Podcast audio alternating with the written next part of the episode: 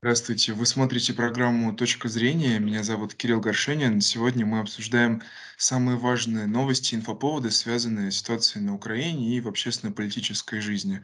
У нас в гостях политолог, директор Института международных отношений, руководитель депар- Департамента стран СНГ Института политических исследований Алексей Бычков. Алексей Николаевич, здравствуйте. Спасибо большое, что пришли к нам сегодня. Хотел бы начать с, с вчерашней новости, которая активно обсуждается, относительно того, что Владимир Путин поручил продавать природный газ американцам и европейцам за рубли.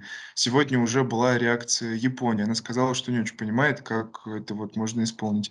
Что думаете по поводу этой новости? Поможет ли это укрепить позиции рубля и как-то помочь газу российскому энергоносителю?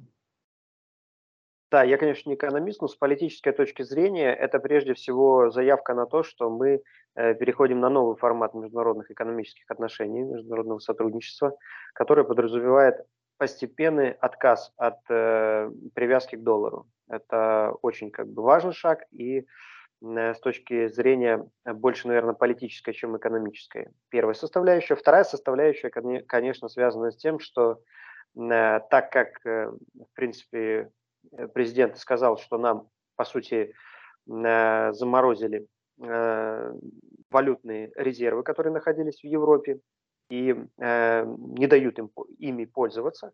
А в этой связи, конечно, самый правильный шаг– это использовать в расчете рубль.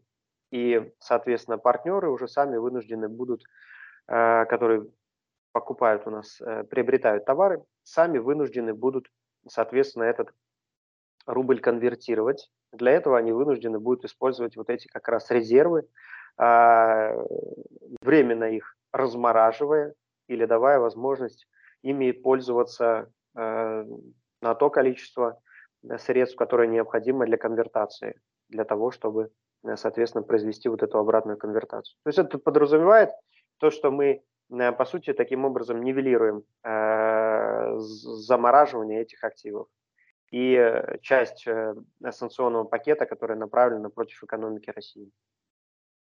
Да, а что вообще сейчас происходит с репутацией рубля на международном пространстве?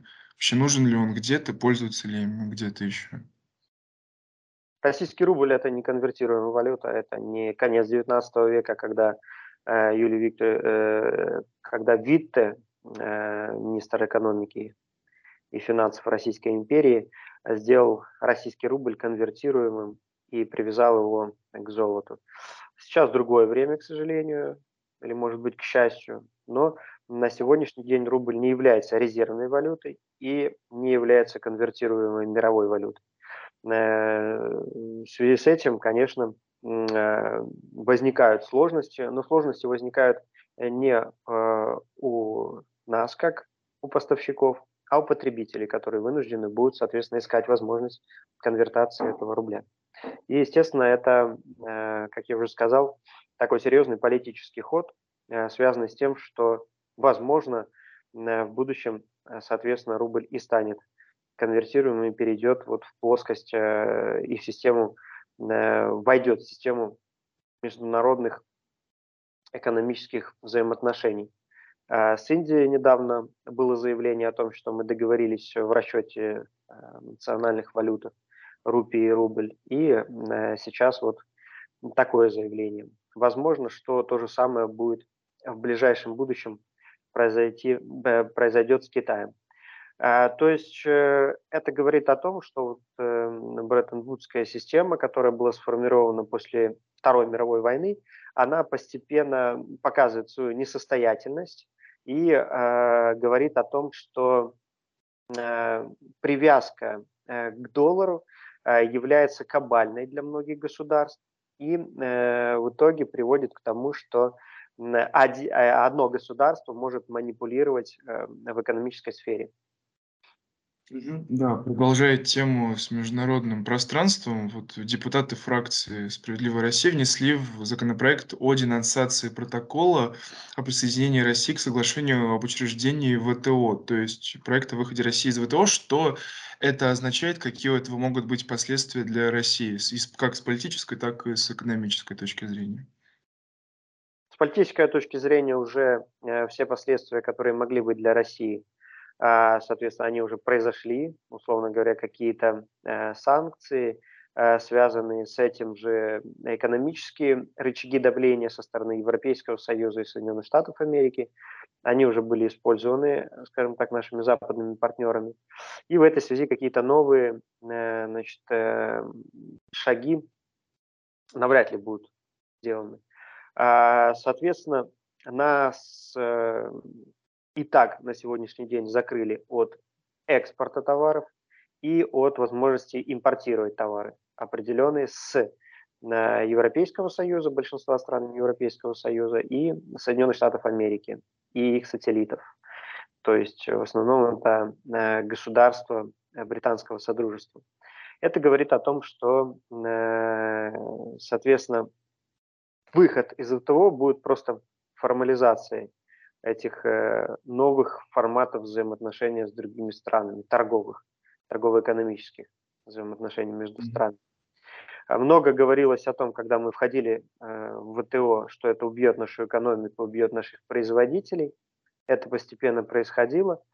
А сегодня мы отходим от этой системы. И есть надежда на то, что теперь э, экономика будет развиваться России и внутреннее производство – также об этом заявлял наш э, э, лидер Владимир Владимирович Путин, и об этом было сказано э, вчера и на днях, что э, нам пора уже э, активнее переходить на собственное производство и отходить от принципа э, сырьевого поставщика.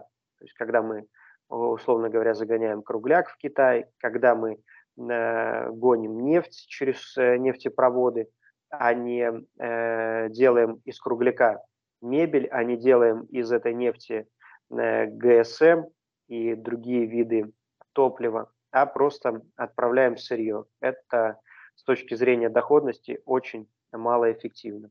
Когда это будет уже перерабатывающее производство или производящая экономика, это, соответственно, эм, э, будет, э, ну, соответственно, другой толчок и развитие для внутреннего производства России.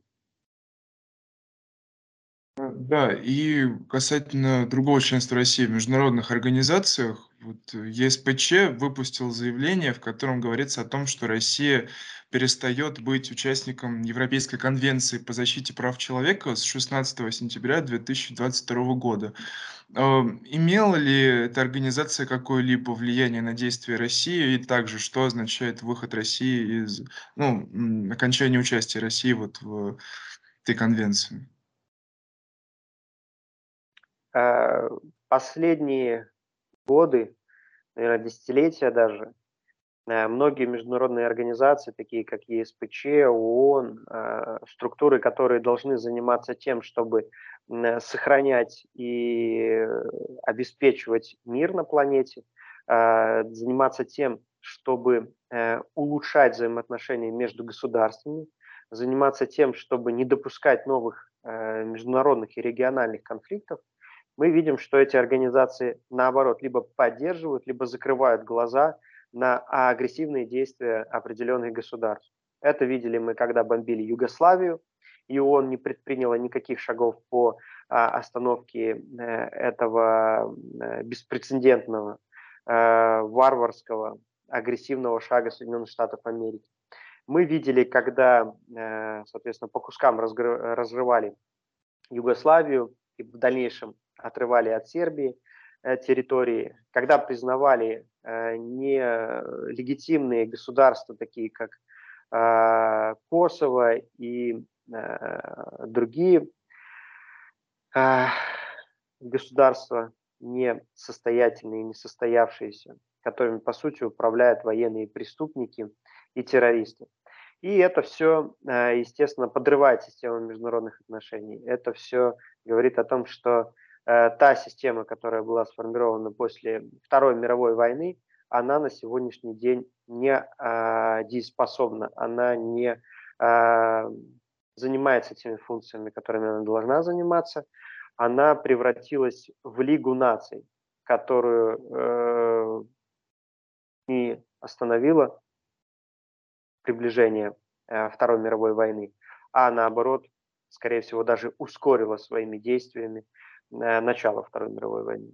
То же самое мы наблюдаем сейчас с этими международными организациями, и выход России из них э, ничего не меняет, так как слово России, и голос России и других государств, таких как Китай, Индия, здравомыслящих, которые выступали за нормализацию отношений, стабилизацию международных отношений, а, не были услышаны. И как они не были услышаны раньше, так они и не будут услышаны в будущем. Поэтому сегодня мы на пороге формирования новых структур и усиления тех, которые уже есть, такие как ШОС, БРИКС, и э, в рамках этих экономических организаций, возможно, в будущем создание а, не только экономических структур, но и э, международных структур, которые будут заниматься как раз нормализацией отношений между государствами, улучшением э, значит, ситуации между враждующими государствами, а не накачивать, например, Украину с точки зрения приведения или ускорения значит, мирного урегулирования. Неужели можно при помощи оружия ускорить наступление мира? Такого не было в истории. Да, а выход России из этой конвенции, просто чтобы наши зрители и слушатели понимали, о чем идет речь, это значит, что ЕСПЧ больше как бы не рассматривает ситуацию в России и ее больше не принимает никаких там решений, не выпускает заявления относительно того, что происходит с правами человека в России или что подразумевается под вот выходом из этой конвенции. Последнее заявление СПЧ было как раз такое, что да, мы больше не рассматриваем заявления, которые направляются из России, но э, важно отметить, что эта, государ... э, эта организация, она была политизирована, и она использовала свои ресурсы как механизмы давления и поддержки, иногда даже террористических структур э, в той же, э, например, и в России, когда они поддерживали э, организации или физических лиц, которые ярко выражают э, свою позицию по свержению власти или э, проведению государственного переворота в Да, и хочу поговорить с вами относительно того, что сейчас происходит с Мета и ресурсами этой компании. Вот э, недавно было заявление, что использование продуктов Мета не может быть э, признано экстремизмом, если речь идет о пользователях. Вот какой в этом смысл? Зачем так делать, если как бы Инстаграм, Фейсбук и так далее– это экстремистские организации, но в то же время российские пользователи, которые потребляют этот контент или там какой-то свой контент создают в рамках этих платформ, это не экстремизм. Вот чем это можно объяснить?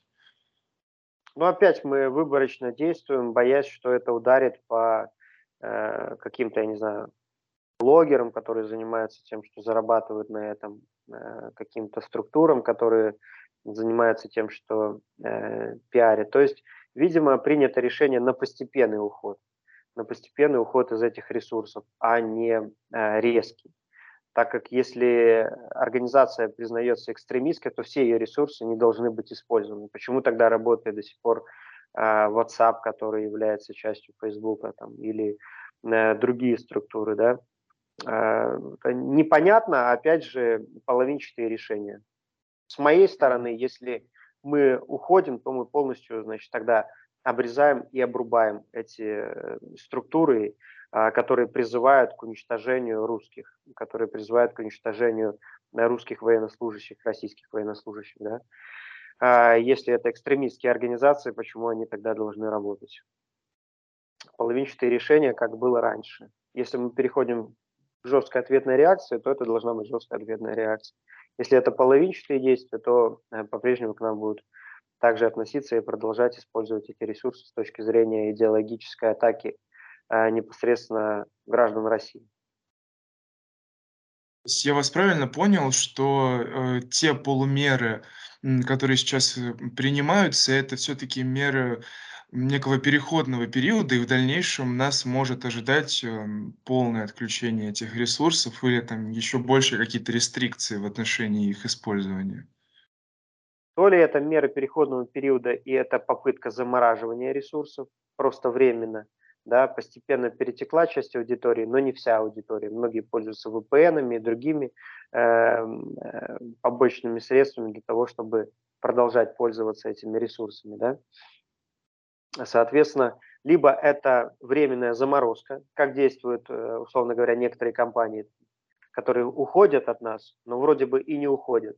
То есть вроде бы мы отключаемся, но, э, может быть, и не отключаемся. Пока заморозим, а там будем смотреть, как будет развиваться ситуация. Либо мы их обрубим окончательно, если они продолжат ту же политику, или как бы э, ситуация не разрешится в ближайшее время, тогда можно ожидать через пару месяцев полное блокирование этих ресурсов, потому что если условно говоря, наши органы, которые следят за тем, чтобы их блокировать, Э, применят все механизмы, то это будет то же самое, что с Телеграмом, который ни VPN не помогал ему ничего, он просто прекратил работать. А мы видим, что ресурсы мета продолжают работать. То есть либо это заморозка, либо это э, попытка подождать. Либо это постепенная подготовка к тому, что через условно два месяца, там, ближе к лету, они будут вообще э, ликвидированы. Ну, ликвидированы не в плане того, что они прекратят свое существование, а в плане того, что к ним будет обрезан доступ и э, возможные варианты э, захода, условно говоря, через другие ресурсы.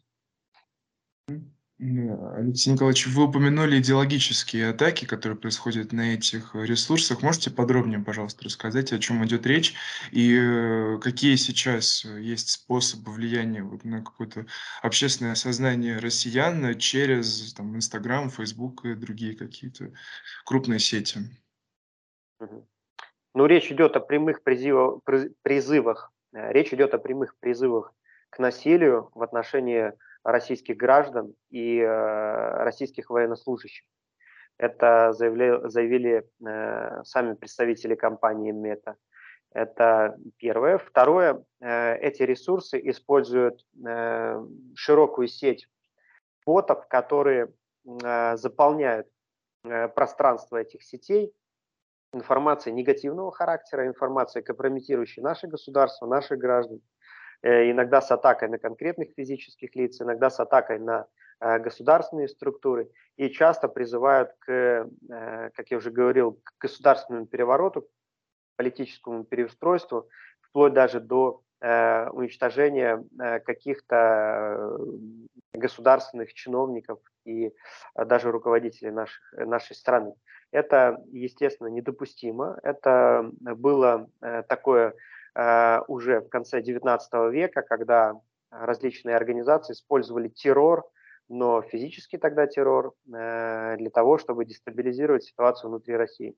Сегодня этот террор используют организации, вот эти структуры, но уже не прямым способом, а при помощи призывов. Тогда это тоже начиналось с призывов, с листовок, постепенно нагнетающих, э, нагнетающих э, значит, обстановку. А, вызывало это ненависть э, к власти, вызывало это ненависть к правоохранительным органам, что пытаются сейчас делать в этих ресурсах, и вылилось в итоге в, как мы помним, если сравниваем с этим периодом, 19 начало 20 веком, вылилось в революцию, в гражданскую войну, разрушение страны, сотни э, тысяч и миллионы погибших, реки крови, и э, мы помним, к чему это привело. И на сегодняшний день задача наша и задача государства не допустить опять этого, потому что любые э, переустройства таким образом общества, государства и политической модели государства приводят к страшным последствиям для самих граждан и этого государства. К сожалению, у нас не все это осознают. К сожалению, у нас многие находятся в таком режиме э, детей, которым приходится что-то запрещать, чтобы они себе не порезали палец или, не дай бог, не упали там с третьего этажа и не разбились. Да? Приходится запрещать. Но, видимо, такой механизм только действенный, потому что другие методы не используются. А другие методы не э, приводят к тому положительному результату. Поэтому единственное, что бы хотел, это призвать граждан фильтровать информацию, э, делать выводы, и когда государство переживает тяжелый период, то это как с матерью, сыны ее должны объединиться и сделать так, чтобы всячески ее поддержать, а не привести к тому, чтобы она слегла в больницу и умерла. Поэтому задача каждого поддержать и э, помочь выйти побыстрее из этого состояния. Чем быстрее мы выйдем, будет лучше для всех. Но когда некоторые силы и некоторые люди, может быть неосознанно, а может быть осознанно пытаются э, помешать э, или затянуть эти процессы выхода да, из тяжелой или сложной ситуации, то это как бы вызывает сожаление большое и огорчение.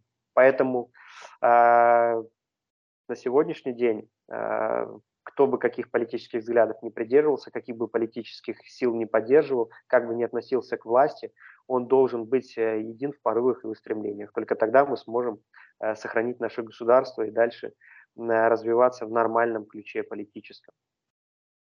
Да, это были все мои вопросы на сегодня. Алексей Николаевич, спасибо большое за такие содержательные ответы. Вы смотрели программу «Точка зрения». Меня зовут Кирилл Горшенин. Сегодня мы беседовали с политологом, директором Института международных отношений и руководителем Департамента стран СНГ Института политических исследований Алексеем Бычковым.